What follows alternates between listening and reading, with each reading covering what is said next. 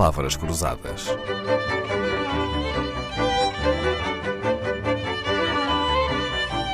Porque quase tudo é uma questão de semântica.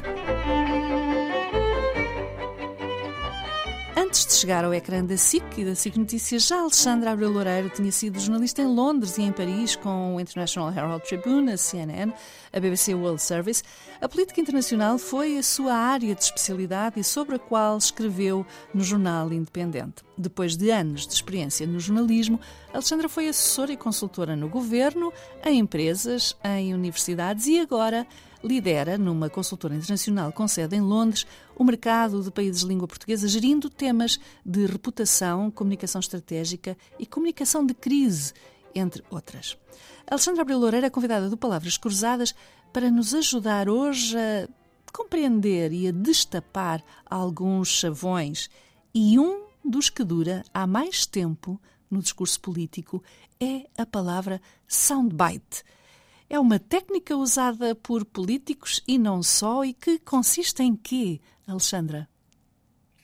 Se eu desse uma dentada no teu som. Um soundbite é isso mesmo. É um pouco como uma mordidela naquela maçã que todos conhecemos numa refutada marca de sucesso.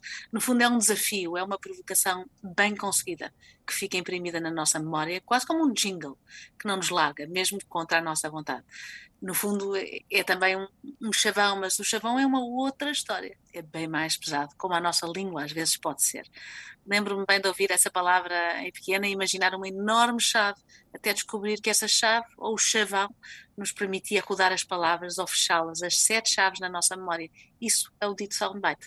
O inglês, no fundo, é mais flexível e permite-nos facilmente brincar com as palavras sem os outros levarem a mal, como o português do Brasil. Aliás, soundbite, talking head, querem todos dizer o mesmo e são muito utilizadas nos dias de hoje. Pois é, o inglês facilita tanto os soundbites porque permite a junção de duas palavras, ao contrário do português. Em inglês conseguimos juntar duas palavras e obter um, uma terceira com um terceiro sentido.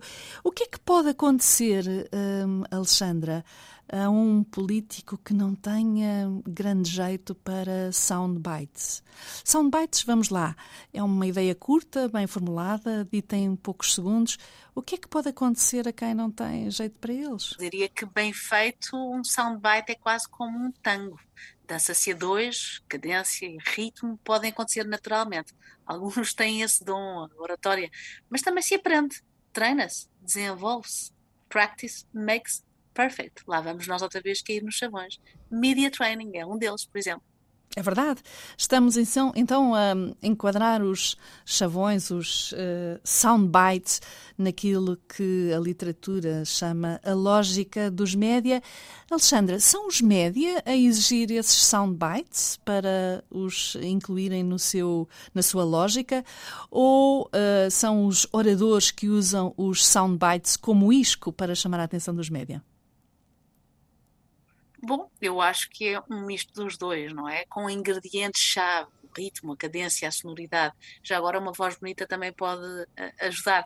No fundo, se uma metáfora fosse feita de som, era esse dito, esse dito soundbite. Tens alguns soundbites uh, que te tenham ficado na memória destas largas décadas de experiência nos média, na política, na comunicação?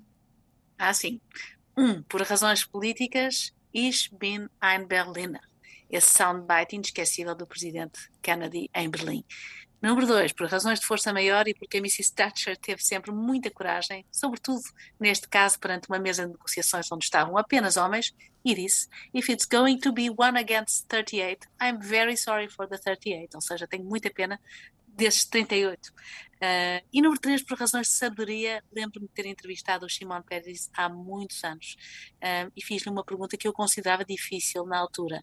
Perguntei-lhe com tantas derrotas, porque o Simão Pérez nunca ganhou uma eleição, foi sempre nomeado, perguntei-lhe com tantas derrotas, como pode ver o seu percurso de vida como uma vitória? Perguntei eu. E ele respondeu para mim o melhor soundbite de sempre. Poucos fizeram tanto com as suas vitórias como eu fiz com as minhas derrotas. Hum, que bela memória. Eu trago um que não é nada radiofónico. Read My Lips. Read My Lips, quando Bill Clinton prometia que não ia aumentar os impostos. Alexandre Abreu Loureiro vem ao Palavras Cruzadas descodificar-nos algumas palavras que, em diferentes momentos, invadem o discurso público. Umas ficam, outras não, mas nós voltamos amanhã. Palavras Cruzadas, um programa de Dalila Carvalho.